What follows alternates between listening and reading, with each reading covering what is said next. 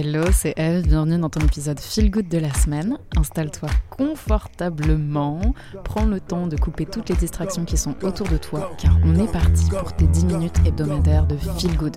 Je te retrouve chaque semaine pour te parler de bien-être, pour te parler de psychologie, de confiance en soi, de développement personnel, de toutes les techniques et astuces pour t'aider à te sentir bien dans ton corps et dans ta tête. Alors c'est parti, protège ce moment et let's go. J'espère que tu vas bien, que tu es en forme. Aujourd'hui, je vais te présenter quatre bénéfices méconnus ou sous-cotés du sommeil. Et mon objectif avec cet épisode, c'est de te convaincre de prendre soin de ton sommeil.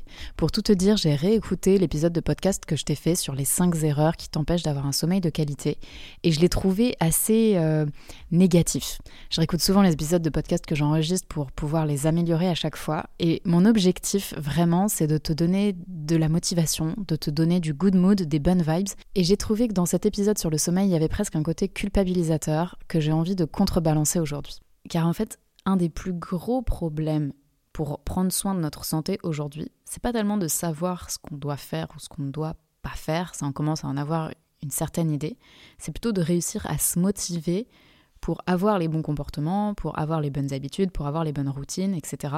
Et pour faire de notre santé et de notre bien-être vraiment une priorité. Et pour ça, moi, je m'intéresse énormément au fonctionnement de la motivation, au fonctionnement du conditionnement de l'humain. Et mon objectif avec tous ces épisodes de podcast, c'est non seulement de te fournir tout un tas d'informations, mais également de t'aider à déclencher en toi cette petite étincelle de motivation qui va te donner envie de passer à l'action et qui va te donner envie de mettre dans ton quotidien des petites choses en plus qui vont te permettre de te sentir mieux dans tes baskets, mieux dans ta peau, mieux avec les autres. Et à terme, d'augmenter ta longévité pour avoir une super belle vie, en bonne santé, jusqu'à 120 ans, pouvoir t'éclater, pouvoir vivre toutes les choses que tu as envie de vivre, visiter tous les endroits que tu as envie de découvrir, etc. Tu vois l'idée. Bref, tout ça pour dire que généralement, notre système de motivation, il fonctionne soit par des renforcements agréables, soit par des renforcements désagréables. Je te donne un exemple tout bête. Si je te liste toutes les conséquences ultra négatives d'avoir un mauvais sommeil, eh bien sans doute qu'il va y en avoir qui vont te toucher profondément, qui vont te toucher émotionnellement et qui vont te donner envie de ne pas vivre ça et donc te motiver à prendre soin de ton sommeil. Et l'autre façon, ça serait au contraire de te citer tous les bénéfices géniaux d'avoir un sommeil de qualité, de prendre soin de ton sommeil et du coup de toutes les choses incroyables que tu vas pouvoir faire, que tu vas pouvoir devenir, que tu vas pouvoir ressentir grâce à ce sommeil de qualité. Et petite parenthèse, mais ce mécanisme de motivation, moi je m'en sers quotidiennement et je t'invite vraiment à l'utiliser aussi dès que tu dois faire quelque chose mais que tu n'as pas très envie de le faire, dès que tu n'as pas trop la motivation. Imagine toutes les conséquences horribles, les pires choses qui pourraient arriver si tu ne passes pas à l'action. Et ensuite, pense au contraire à toutes les choses géniales qui vont se produire si tu passes à l'action, que ce soit par exemple pour aller faire cette séance de sport pour laquelle tu procrastines. Eh bien, pense à toutes les choses terribles qui vont se passer si jamais tu n'y vas pas. Et pense à toutes les choses très chouettes qui vont se produire si jamais enfin tu y vas. Et ça, c'est à toi de trouver les choses qui te motivent vraiment et ça va dépendre de tes valeurs. Pour reprendre l'exemple du sport, si jamais euh, pour toi c'est très très important d'avoir euh, un corps musclé, ultra dessiné, etc., bah, imagine qu'en n'allant pas faire cette séance de sport, tu vas perdre tes muscles, tu vas commencer à devenir flasque, tu peux même aller regarder des photos de gens flasques, j'en sais rien. Et à l'inverse, regarder des photos de gens euh, top canon ou des photos de toi quand tu étais dans de super formes et ensuite visualiser à quel point cette séance va tout changer, va être hyper importante et tout ça. Mais si jamais t'es pas du tout porté sur euh, l'apparence physique, que pour toi c'est pas très important, et eh ben cet argument-là ne va pas fonctionner. En revanche, peut-être que pour toi, ça va être très très important de savoir que tu as une immunité qui est au max de sa forme. Eh bien, il faut savoir que le sport, 40 minutes de sport non-stop, ça booste ton système immunitaire de 300%. Je pose ça là, mais euh, info très très importante. Mais sauf que ce boost ne dure que 24 heures. Donc il faut retourner euh, se bouger tous les jours. Mais, euh, mais voilà, à toi de trouver vraiment les choses qui vont te, te donner envie de passer à l'action en fait. Donc les choses dont tu as peur, qui vraiment te terrifient, ou tu es en mode putain je veux absolument pas ça, et les choses qui au contraire te font très très envie. Et face à la procrastination, Prends ce temps dans ta tête de faire ce petit exercice mental, ça peut vraiment t'aider à passer à l'action. Maintenant, revenons à notre histoire de sommeil. Je voudrais tout simplement aujourd'hui te lister donc quatre bénéfices assez méconnus ou un petit peu sous-cotés du sommeil parce que je les trouve euh, personnellement très intéressants. Et le sommeil, c'est franchement une des choses, mais la, plus sous-cotée. On a tendance à ne pas forcément en prendre soin, ou à se dire que ça va de soi, à même voir à détester le sommeil. Je connais des gens qui, qui trouvent ça tellement ennuyeux de devoir dormir autant d'heures dans notre vie. Moi, je Bon, déjà, c'est un fait, c'est comme ça, on doit dormir.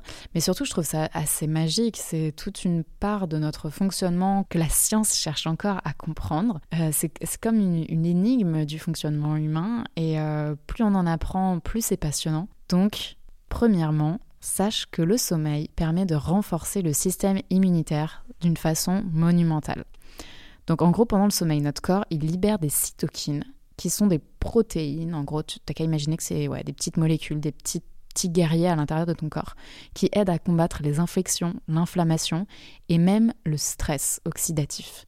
Donc, un sommeil adéquat, ça renforce vraiment notre système immunitaire et ça permet de mieux lutter contre les maladies, d'être en forme plus longtemps, de lutter contre les maladies auto-immunes. Et la santé, on a tendance à l'oublier, mais c'est tellement la chose la plus importante au final. Malheureusement, c'est souvent quand on est en mauvaise santé qu'on se rappelle à quel point, putain, c'est cool quand tout va bien. Et du coup, prenons soin de nous. Ok, bénéfice numéro 2, il faut savoir que le sommeil, ça permet d'améliorer la mémoire à long terme.